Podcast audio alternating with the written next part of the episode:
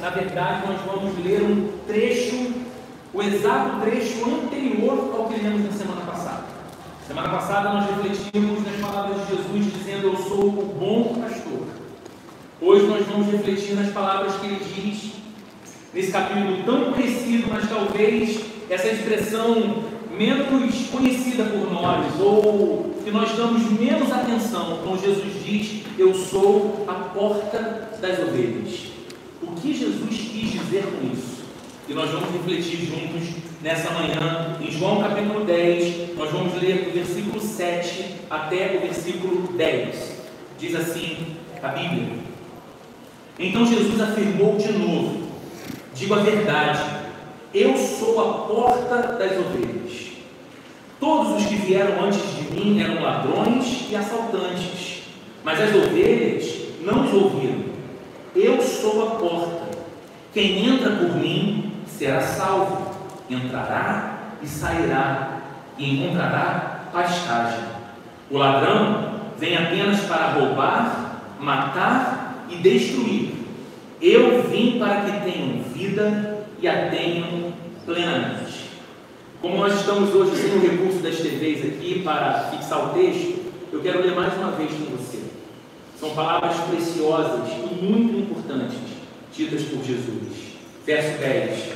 Então Jesus afirmou de novo: Digo a verdade, eu sou a porta das ovelhas. Todos os que vieram antes de mim eram ladrões e assaltantes, mas as ovelhas não os ouviram. Eu sou a porta. Quem entra por mim será salvo.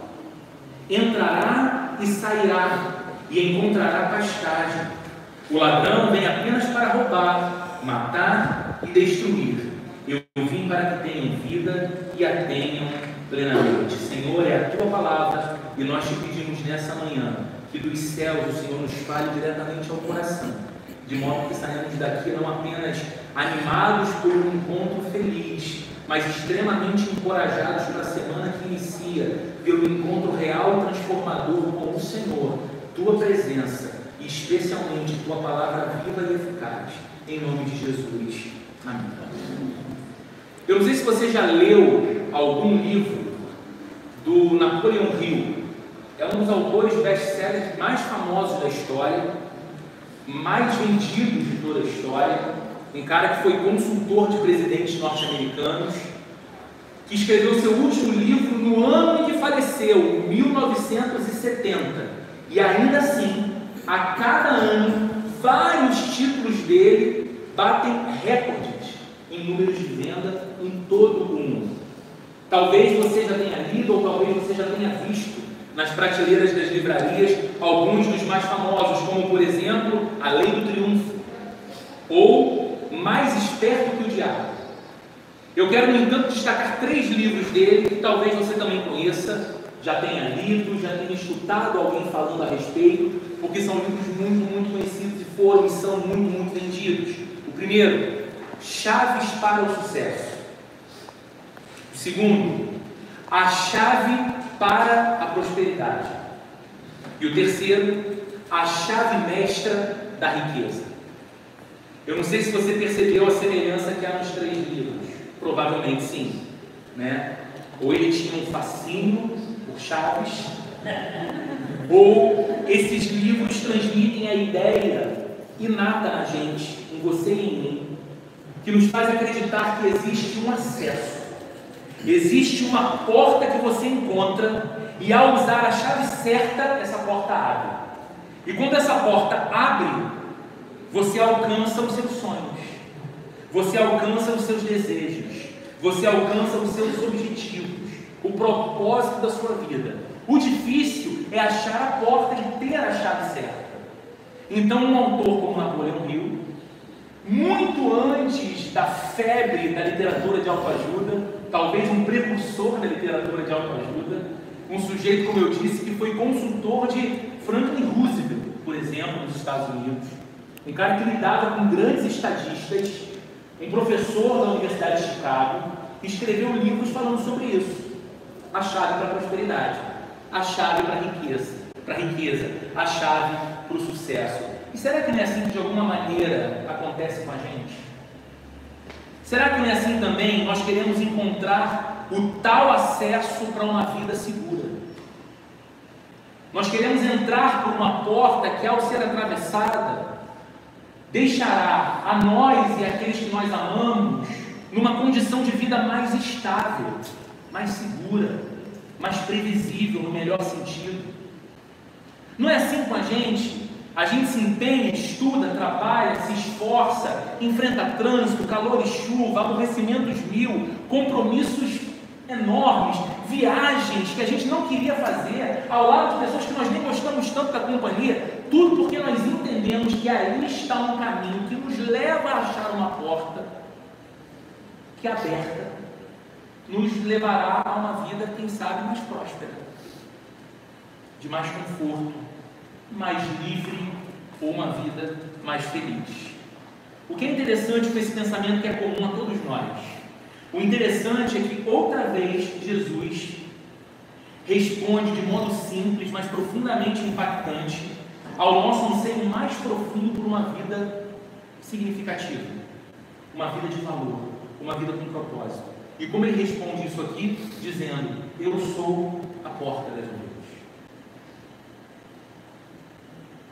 Ele está dizendo que ele é essa porta que, ao ser atravessada, nos fará conhecer efetivamente a vida como ela foi criada para ser experimentada por você e por mim. A espécie de vida que todo ser humano procura como que tateando no escuro em muitas coisas e lugares, mas não a encontra plenamente. Jesus está dizendo: das ovelhas do rebanho do meu Pai, eu sou a porta. Na semana passada nós vimos o contexto que Jesus, que levou Jesus a dizer essas, essas palavras aqui em João capítulo 10. Os líderes religiosos dos dias de Jesus, que deveriam ser os pastores das ovelhas do rebanho de Deus, estavam na verdade maltratando as ovelhas, extorquindo as ovelhas, expulsando as ovelhas da casa de Deus, do templo de Deus. Foi o que eles fizeram em João capítulo 9 com um homem que era cego desde o nascimento e Jesus o curou. Eles começam a interrogar aquele homem, como não se dão por satisfeitos com as respostas daquele homem, inclusive com o cansaço daquele homem que o faz sugerir que talvez os seus ah, questionadores, os líderes religiosos, quisessem eles mesmos também ser seguidores de Jesus, Aqueles homens revoltados dizem: sai daqui, sai do templo, você é cheio de pecado. E expulsam uma ovelha do rebanho de Deus, de dentro da casa de Deus. E é uma ovelha que Jesus acolhe. Então Jesus está estabelecendo o contraste dele como bom pastor e aqueles líderes como os pastores não legítimos. Porque eles não eram verdadeiros pastores, mas eles eram como assalariados, nós vimos na semana passada, pessoas que lidavam com ovelhas com o objetivo de lucrar com elas, e não por amor e cuidado delas. As ovelhas não seguiam essas pessoas, as ovelhas não reconheciam a sua voz. Mas no começo do capítulo 10, Jesus faz o contraste entre o pastor e os ladrões e os assaltantes. Jesus fala que aquele que não entra pela porta do aprisco, pela porta do curral de ovelhas, não é o pastor, o que pula pelo muro de pedra daquele grande aprisco que havia em Israel, onde as ovelhas do rebanho ficavam, é o ladrão, é o assaltante. Por que, que ele não vem para a porta? Porque o ladrão, não sendo pastor, não teria pelo porteiro a porta aberta para entrar. O ladrão, não sendo pastor, não poderia chamar as ovelhas pelo nome. Elas não seguiriam porque elas não seguem o estranho. Então ele pula pelo muro. Ele quer roubar aquelas ovelhas. E Jesus faz um contraste no início, dizendo: eu sou o pastor, eles são como os ladrões. E agora ele faz o contraste entre a porta das ovelhas, havia de fato uma porta no aprisco. Os apriscos em Israel eram feitos com muros de pedra e tinham portas pesadas, geralmente com um porteiro ali. E aí, para usar a imagem da porta, Jesus fala, no contraste com esses líderes religiosos, que ele era a porta e aqueles eram apenas os ladrões ou os assaltantes. E há quatro verdades aqui nesse texto que nós devemos observar acerca de Jesus como a porta das ovelhas. O que, que isso significa? Porque que hoje em dia a gente falar que fulano parece uma porta é uma ofensa, né? Fala assim, nossa, é inteligente como uma porta. né? Você está ofendendo aquela pessoa. Mas Jesus não está denegrindo a si mesmo, pelo contrário. Ele está usando uma imagem muito para a cultura e para o contexto das pessoas que o ouviam, para pessoas que tinham o costume de ver o rebanho de ovelhas sendo cuidado, sabia como era o aprisco, sabia a importância de você ter uma porta ali que, que guardava o lugar das ovelhas, e agora Jesus fala metaforicamente dele como sendo essa porta. E aí ele vai explicando o que, que as pessoas que passam por essa porta chamada Jesus encontram, recebem, experimentam. E há quatro verdades que são poderosas, que são práticas, que nós precisamos pensar nelas. A primeira, Jesus é a porta da salvação. Ele mesmo diz isso no verso 9. Ele diz: Eu sou a porta. Quem entra por mim será salvo. Então, quando Jesus diz eu, assim, enfático, ou seja, somente eu, eu e mais ninguém, eu e apenas eu sou a porta das ovelhas, ele quer dizer que ele é o único meio por meio de quem alguém pode obter acesso de verdade. Simplesmente não existe uma outra entrada. Assim como no aprisco das ovelhas, você tinha muro por todos os lados, mas apenas uma porta para entrar e para sair, apenas uma porta. Jesus estava falando da sua exclusividade. Ele estava dizendo: Eu sou a porta das ovelhas. Quem entra por mim será salvo. Quem passa por essa porta que sou eu encontra a salvação. É simples demais o que Jesus está dizendo, mas ao mesmo tempo, irmãos, é extremamente lindo e poderoso. Ninguém pode entrar no aprisco de Deus ou ninguém se torna ovelha do rebanho de Deus senão por meio de Jesus. Sabe aquela visão comum e popular de que as pessoas têm, mesmo vivendo a vida da maneira que bem entendem viver, mas dizem: Pera lá, eu também sou filho de Deus. Pera lá, mas eu também sou uma filha de Deus. O que Jesus está dizendo que a única maneira de você chegar a esse status de filho ou a esse status de uma ovelha do rebanho do soberano pastor, que zela pela ovelha, que nutre a ovelha, que tosa a ovelha, que medica a ovelha, que protege a ovelha, a única forma de você ser parte desse aprisco, desse rebanho de Deus, é passando pela porta que é Jesus, não há outra porta, ou não há outro acesso para uma vida com Deus. Então, quando Jesus diz essas coisas veja que você não está ouvindo ou lendo essas palavras de um líder religioso exclusivista que quer colocar a sua perspectiva de fé acima da lei das demais. Não, você, você está ouvindo do próprio Cristo que só existe uma porta para uma vida com Deus. Ou seja, é Jesus mesmo quem coloca em questionamento uma afirmação muito popular que faz as pessoas dizerem que todos os caminhos levam a Deus. Jesus está dizendo que isso é impossível. Que você só pode estar nesse lugar, que você só pode ser ovelha do rebanho de Deus se você entra por essa porta que é Jesus. Ou seja, ele está dizendo que não há outro Salvador. Ele está dizendo que não há um outro mediador entre Deus e os homens, entre o santo e os pecadores, entre os justos e os injustos, senão Jesus. E que quando atravessamos essa porta, que é Jesus, quando nos rendemos ao seu amor, quando cremos em Sua salvação, quando nos submetemos à Sua graça, quando nos tornamos seus seguidores, quando a nossa vida não é mais nossa, mas dele, então nós encontramos nós acessamos esse lugar de segurança na presença de Deus, o Criador, o próprio Jesus e a porta. Então veja, não se trata de uma cerimônia. Como eu me torno ovelha do rebanho de Deus? Como eu me torno um alvo do cuidado amoroso, zeloso do Deus Criador e Todo-Poderoso? Não é através de uma cerimônia, não é um ritual religioso que você não é um animal que você sacrifica, uma vela que você acende, machucados que você impõe sobre o seu próprio corpo. Não é através de nenhum tipo de sacrifício humano propriamente que você faz contra você mesmo ou em você mesmo, não é apenas a compreensão intelectual de uma doutrina, não é uma questão de gnose, de conhecimento, de intelecto apenas ou simplesmente. Não se trata de frequentar uma igreja apenas.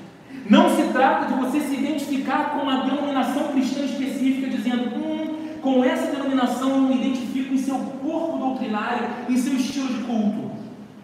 Então eu sou reformado, calvinista, presbiteriano ou da plena, e eu frequento os cultos aos domingos, 10 e meia da manhã, porque é o horário mais adequado para mim e para minha família, e eu estou praticamente todos os domingos ali. A Bíblia e o próprio Cristo está dizendo que, embora essas coisas tenham seu lugar de grande importância, elas são consequência de algo maior, que você atravessou uma porta chamada Jesus, que você alcançou a salvação diante de um Deus santo e justo, porque você passou por Jesus, você viu o brilho de sua glória, você se rendeu ao seu amor, você creu no Evangelho, você se arrependeu dos seus pecados, você confiou em Cristo como aquele que te justifica, e agora você é colocado em segurança no aprisco de Deus pelo Supremo e bom pastor que é Jesus.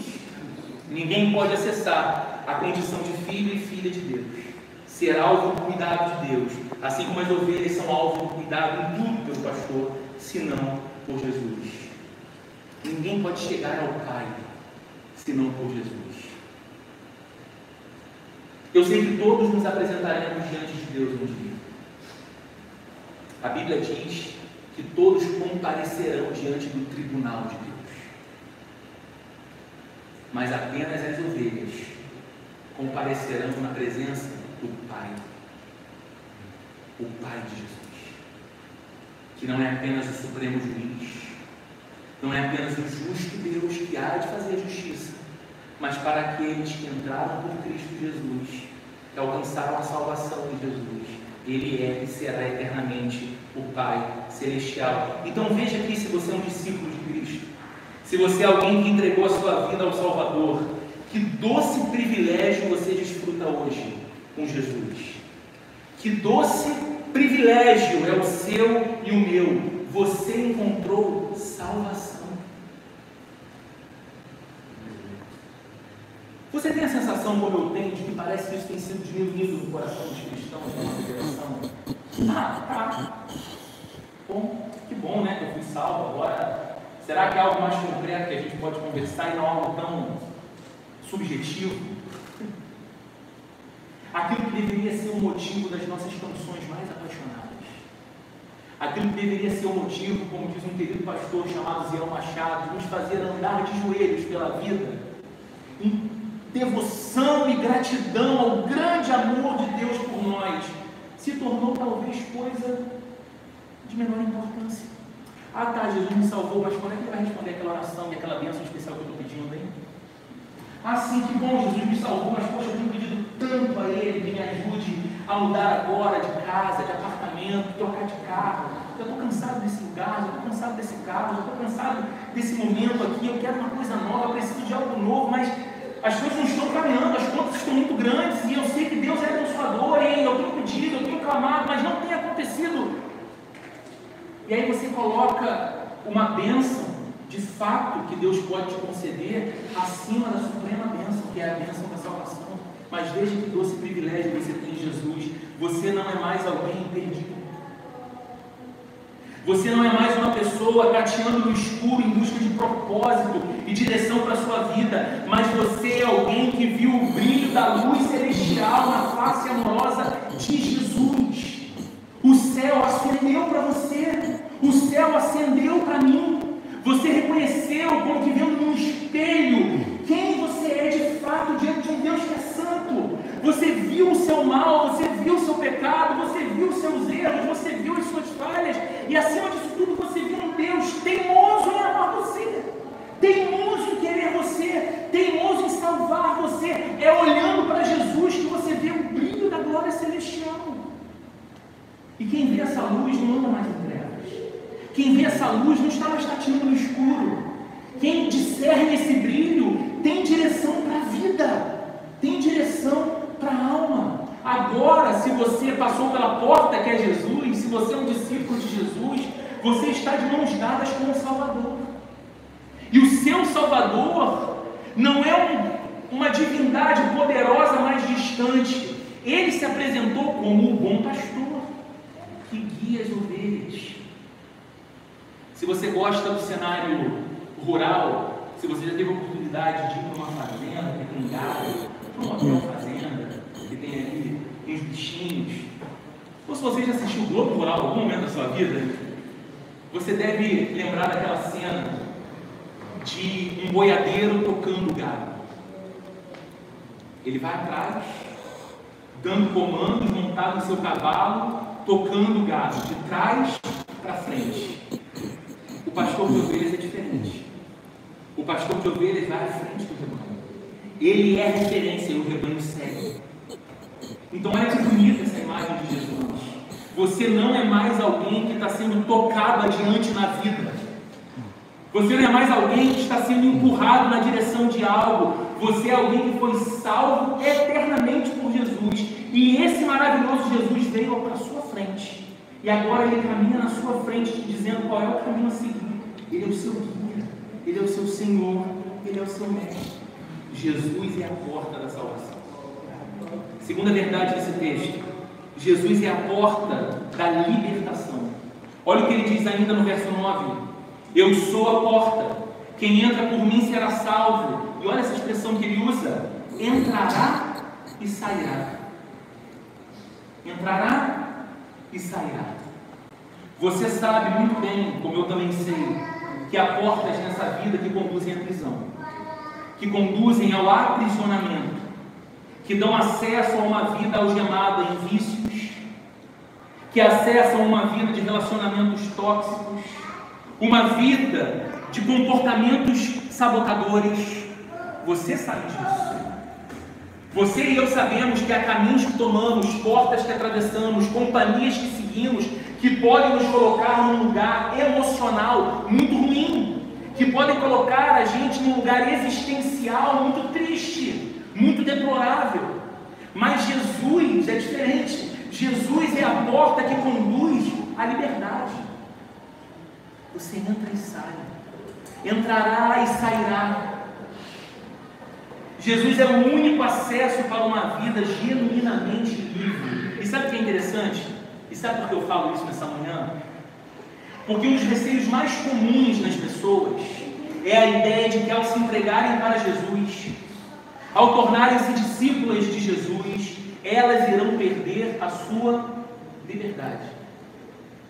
Quantas pessoas eu já tive oportunidade de conversar e que disseram assim, sabe Roberto, eu acho que vai chegar um momento que assim eu vou me entregar, eu vou me entregar de vez. Eu vou, eu vou ser da igreja, eu vou participar das atividades, mas assim, no meu momento de vida atual, eu, eu ainda não posso fazer isso.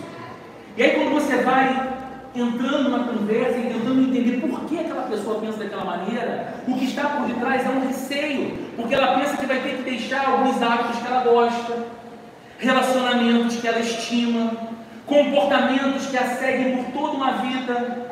E ela diz: Olha, na hora que eu me tornar um discípulo de Jesus, e geralmente a pessoa usa esse termo, ela fala assim, na hora que eu me tornar um crente, na hora de me tornar um crente, eu não vou poder mais fazer isso, eu não posso mais fazer aquilo, eu não posso mais ir para aquele lugar, eu não posso mais andar com certas pessoas, eu não posso mais ter esse hábito, não posso, não posso, não posso. A pessoa pensa que passar por essa porta que é Jesus não é chegar do outro lado e encontrar a vida livre. É chegar do outro lado e encontrar um manual de conduta e comportamento que agora ela deve seguir irrestritamente. Como se a porta por detrás dela fechasse e ela ouvisse Jesus dizendo assim: Ha, te peguei. Lembra? E aí é, Serginho Malandro? Jesus fala: Agora eu te peguei, agora está aqui, ó. Está aqui o papel, você não pode mais voltar e você tem que seguir isso aqui. A pessoa bota a mão na testa e fala: Meu Deus, minha juventude. Meu Deus, e tudo que eu estava planejando fazer nos próximos 15 anos da minha vida, enquanto eu tivesse ainda fôlego, beleza, influência, eu agora não posso fazer mais nada. Esse é o pensamento mais equivocado que pode existir. Na verdade, o encontro com Jesus é o encontro com a verdadeira liberdade. É o encontro com a libertação de sentimentos, pensamentos e comportamentos sufocantes que nós pensávamos não vai ser possível superar. É quando você encontra com Jesus que você percebe que algumas algemas que prendiam você a um passado muito ruim, ou porque você fez algo, ou porque fizeram algo com você, essas algemas são rompidas, elas são quebradas, elas são abertas, e você olha e fala: agora eu posso andar, eu estou livre, eu não estou mais preso há 5, 10, 15, 30 anos atrás, eu agora tenho liberdade, a minha alma foi curada do mal que aconteceu porque Jesus me deu liberdade. O encontro com Jesus é um encontro com a liberdade da culpa. Sabe aquela culpa, muitas vezes dilacerante, que você carrega por anos porque você não foi o que deveria ter sido, não falou o que deveria ter dito, mas agora aquela pessoa não está mais ali para ouvir. Essa culpa vai embora. O encontro com Jesus é a verdadeira libertação do medo, do medo da vida. Quanta gente segue imobilizada, paralisada, com medo de viver. Por quê? Porque olha para a realidade, e a realidade é cruel. A realidade é você cruzar um Rio de Janeiro com a sensação de que anda na faixa de Gaza. A realidade é você olhar notícias e perceber que muitas vezes os piores abusadores estão dentro de casa. Isso é uma ameaça aos nossos filhos. A realidade é que você olha para o contexto à sua volta, para a empresa onde você trabalha, e você descobre que as pessoas são muito mais cruéis do que elas são capazes de admitir.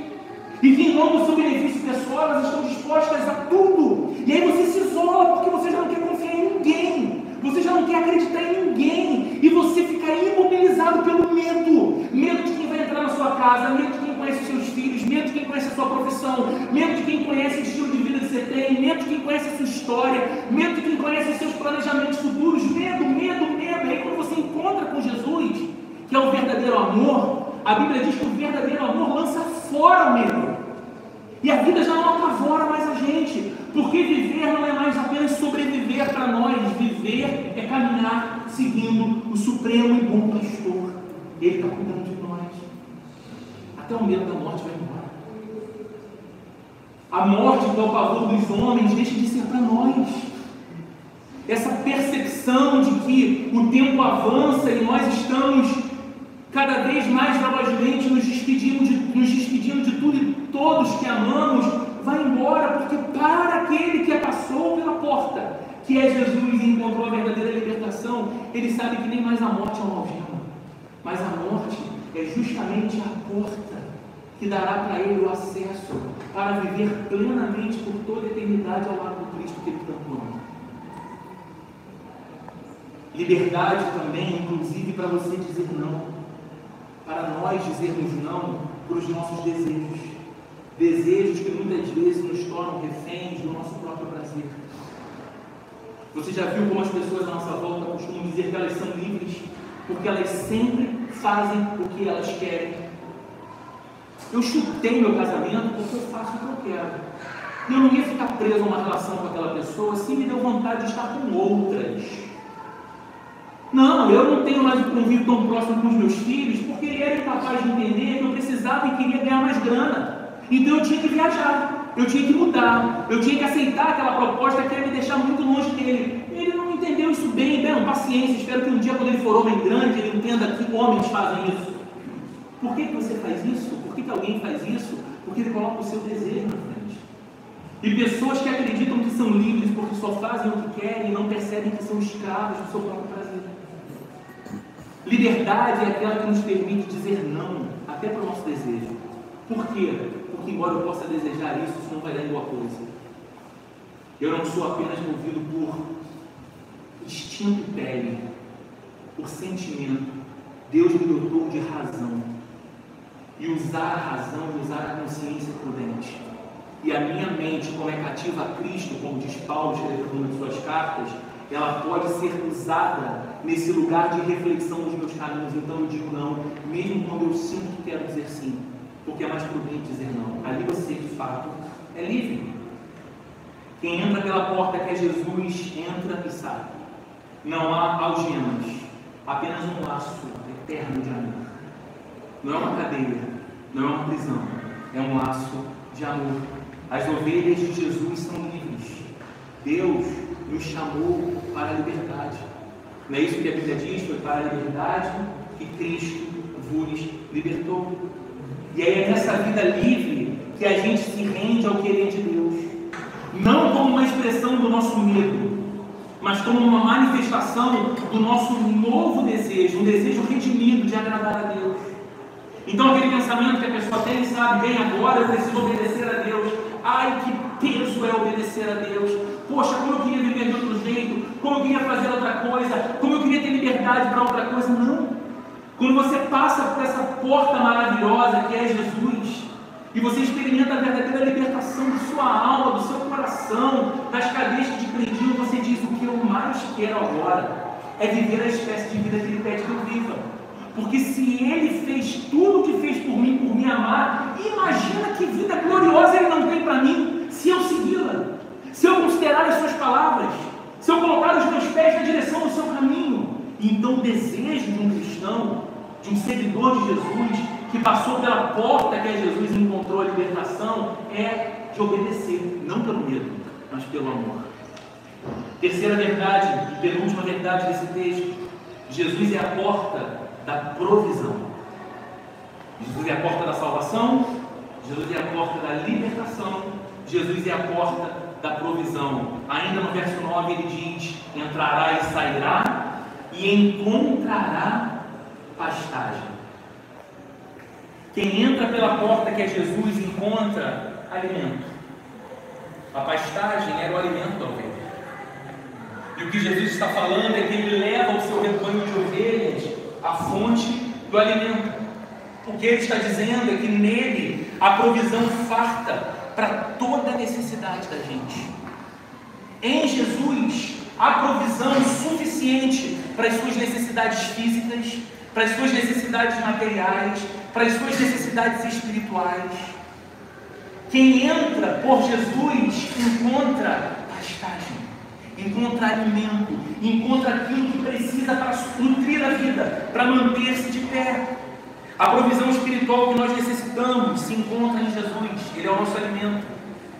Nós ouvimos aqui nessa série de mensagens ele dizendo que é o pão da vida, o alimento, o alimento do Espírito aquilo que mata a nossa fome de vida, é perfeitamente encontrado como um banquete em Jesus. Jesus é a fonte que nos sacia. Aliás, ele disse que é a água da vida. Ele acaba com a nossa sede. A nossa sede de alegria, a nossa sede de esperança, a nossa sede de sentido e propósito para viver, encontra em Jesus uma fonte límpida, fresca e maravilhosa. A provisão da graça graça de Deus, sabe, para todos os dias, provisão da misericórdia divina para todo o tempo, provisão do perdão quando falhamos, provisão da restauração quando tropeçamos e caímos. Tudo isso nós encontramos passando pela porta que é o nosso Senhor e Salvador, Jesus Cristo. Ele é a porta da provisão. Tudo que você necessita para nutrir a sua vida, tudo que você precisa para continuar de pé amanhã, segunda-feira, tudo o que você precisa para continuar caminhando na direção de dezembro, que está mais perto do que nunca, outra vez, e mais um ano chega e a gente fala: Meu Deus, que loucura, está passando rápido demais. É porque nós vamos acumulando compromissos em nossa agenda, nós vamos entupindo a nossa agenda de responsabilidades e compromissos, abraçando uma vida complexa ao invés de uma vida simples. Muitas vezes a agonia do nosso coração tem a ver com as nossas escolhas estúpidas. E aí o tempo vai passando e a gente vai pensando, dizendo, eu não sei se eu sobrevivo até dezembro. Porque eu estou surtando, porque eu estou cansado, porque eu estou exausto, porque eu estou à porta de um esgotamento, de um burnout, de uma depressão. Tudo o que você precisa para permanecer de pé, a provisão que você precisa, você encontra suficientemente em Jesus. Ele é o provedor que nos alimenta, ele é o provedor que nos veste, Ele é o provedor que nos protege, e essa, e somente essa, é a razão da nossa segurança e da nossa confiança. Jesus é a porta da provisão. Não há falta em nós que não encontre a sua saciedade em Cristo, em Jesus. Quarta e última verdade que esse texto nos ensina: Jesus é a porta da vida abundante. Ele é a porta da salvação, ele é a porta da libertação, ele é a porta da provisão e ele é a porta da vida abundante. O texto é muito conhecido, verso 10. Eu vim para que tenham vida e a tenham plenamente. Ou eu vim para que tenham vida e a tenham em abundância. Olha que coisa bonita, gente. Jesus é a vida. Ele disse que é a vida. E aquele que é a vida veio para dar a vida.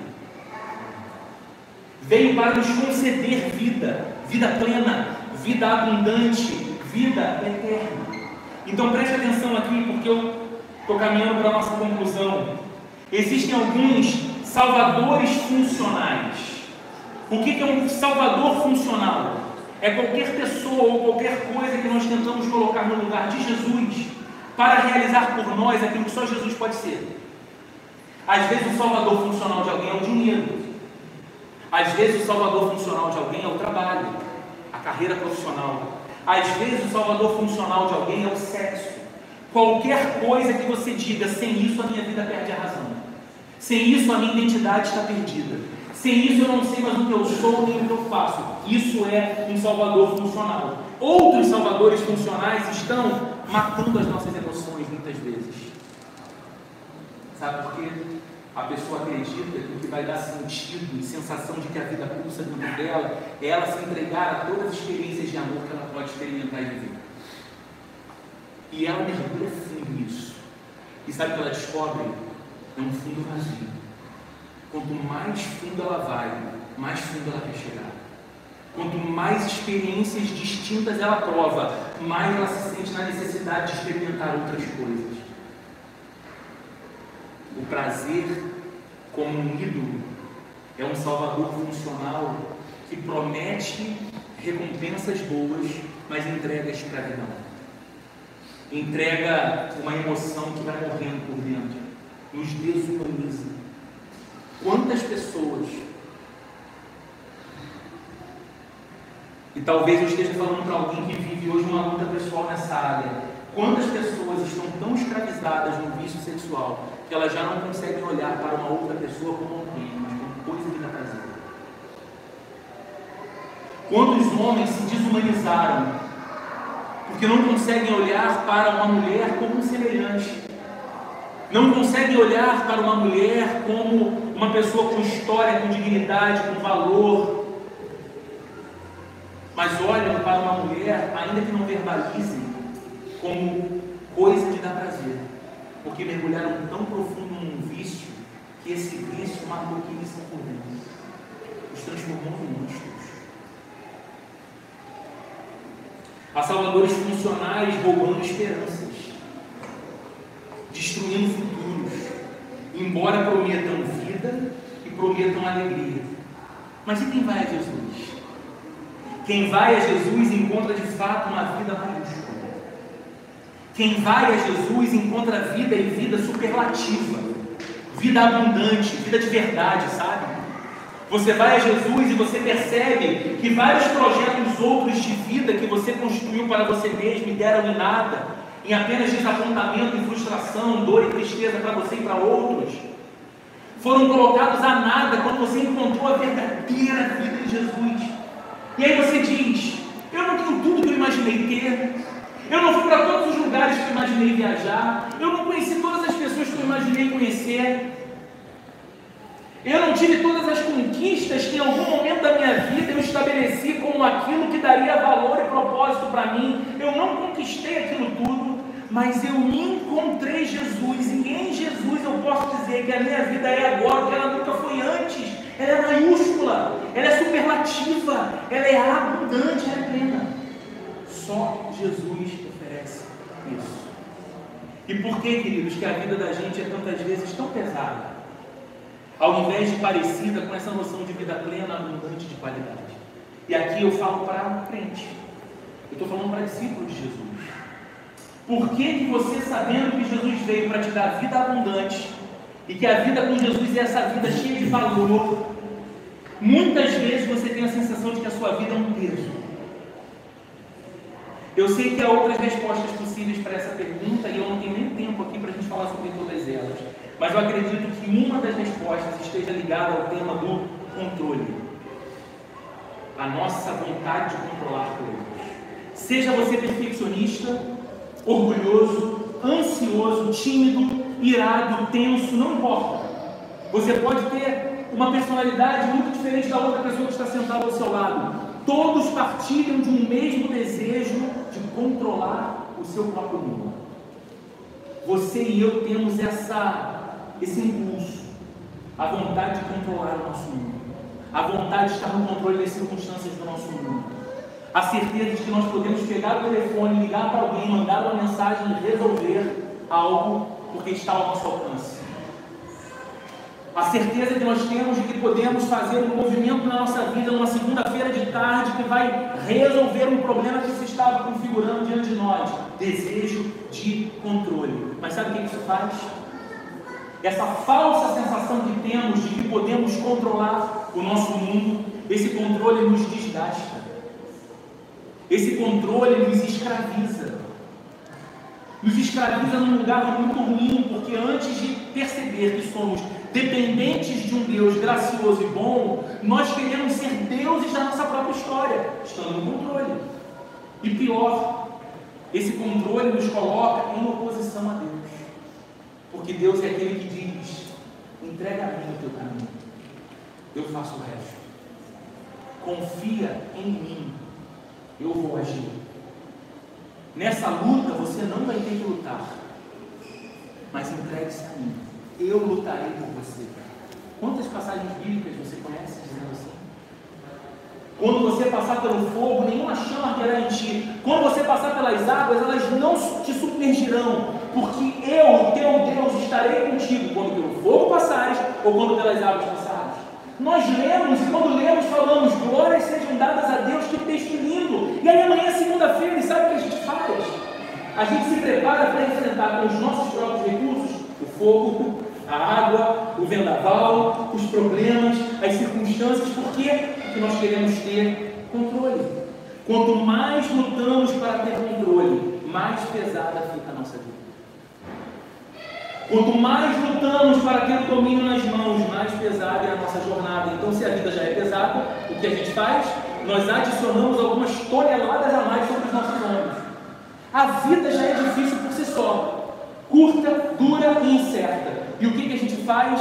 Essa vida maluca, dura e incerta, eu vou controlar. Aí você coloca toneladas e toneladas sobre você que não deveriam existir. Mas veja o que Jesus diz: Eu vim para dar a vida vida em abundância, vida plena. Sabe o que Jesus está dizendo para você e para mim? Eu não vim para destruir você. Eu não vim para esmagar você. Eu não vim para depois de encontrar-se comigo, você acreditar que a sua vida precisa ser um peso terrível e que existir será um eterno clamor para que a morte logo te chame, para que você, enfim, tenha descanso eterno. Não. Quem faz isso é o ladrão que Jesus disse que só veio para matar, roubar e destruir. Jesus disse: Eu? Eu vim para dar para vocês vida plena, vida abundante. O problema é que muitas vezes, sabe o que a gente está pensando? A gente está pensando que essa vida plena tem a ver com alguns zeros a mais na nossa conta bancária. Às vezes a gente está pensando que essa vida plena tem a ver com algumas outras viagens que nós queremos fazer com as pessoas que nós mais amamos. A gente está pensando que essa vida plena tem alguma coisa a ver meramente com as conquistas que são visíveis e percebidas, não apenas por nós, mas pelas pessoas que nos cercam, que podem olhar e dizer como ele vai bem, como ela vai bem, veja que sucesso, veja que valor, veja que beleza, veja quanta grana, veja quanta relevância. Nós estamos estimando o sucesso de modo errado, amigos. Deus pode nos dar esse sucesso. Que Ele seja louvado quando nos conceder esse sucesso, mas que nós nunca caiamos no erro de pensar que vida abundante, como enganosamente ensina a teologia da prosperidade, é Deus te dando carro, dinheiro, viagens, fazendas e bens. Vida abundante é Deus te dando uma vida que desde a hora que você levanta, a hora que você deita, você fala, eu sei porque eu respiro, eu sei porque eu me levanto da cama, eu sei que o meu é por Ele, é com Ele que eu vivo. Isso é vida plena. Isso é vida abundante. Jesus é aquele que diz que nós podemos lançar sobre Ele os fardos pesados do nosso viver pouco abundante, para receber dele a plenitude, à medida que entregamos cada vez mais o controle da nossa história nas Suas mãos amorosas. Sabe, amigos, Jesus veio para ressignificar a nossa vida. Jesus veio para nos permitir encontrar aqui e agora mais beleza, mais leveza, mais plenitude vivendo com Ele. Vivendo com Ele. Mas a sua promessa é eterna. A sua promessa não é só para aqui e agora, embora comece aqui e agora. A sua promessa nos fala de uma vida eterna da qual a melhor vida que você eu podemos experimentar aqui não passa de um sinal. Sabe, a espécie de vida mais abundante que você pode provar nos seus 80, 90, 100 anos, se Deus quer muita longevidade, ela será apenas um sinal da alegria eterna, um sinal do regozijo eterno, um sinal da paz que você vai provar por toda a eternidade ao lado do nosso Salvador, ao lado do seu Salvador. Mas só desfruta dessa vida abundante, hoje e para sempre. Quem entra pela porta é Jesus. Quem entrega o controle da vida em suas mãos e diariamente segue conscientemente após Jesus. Então isso vale para você que talvez, olhando para a sua própria vida, possa dizer, bem, eu ainda não tive essa experiência de dizer, Jesus, eu te entrego a minha vida para ser teu discípulo, para ser teu discípulo. Eu me arrependo dos meus pecados e creio que o Senhor há perdão para eles e agora eu discípulo, numa nova vida. Mas isso é uma verdade também para você que já passou por essa experiência que nós chamamos, e a Bíblia chama de conversão, para que você reveja se de fato você segue diariamente, de modo consciente, após Jesus. Se Ele é o pastor que está à sua frente, te guiando para uma vida de fato plena e abundante.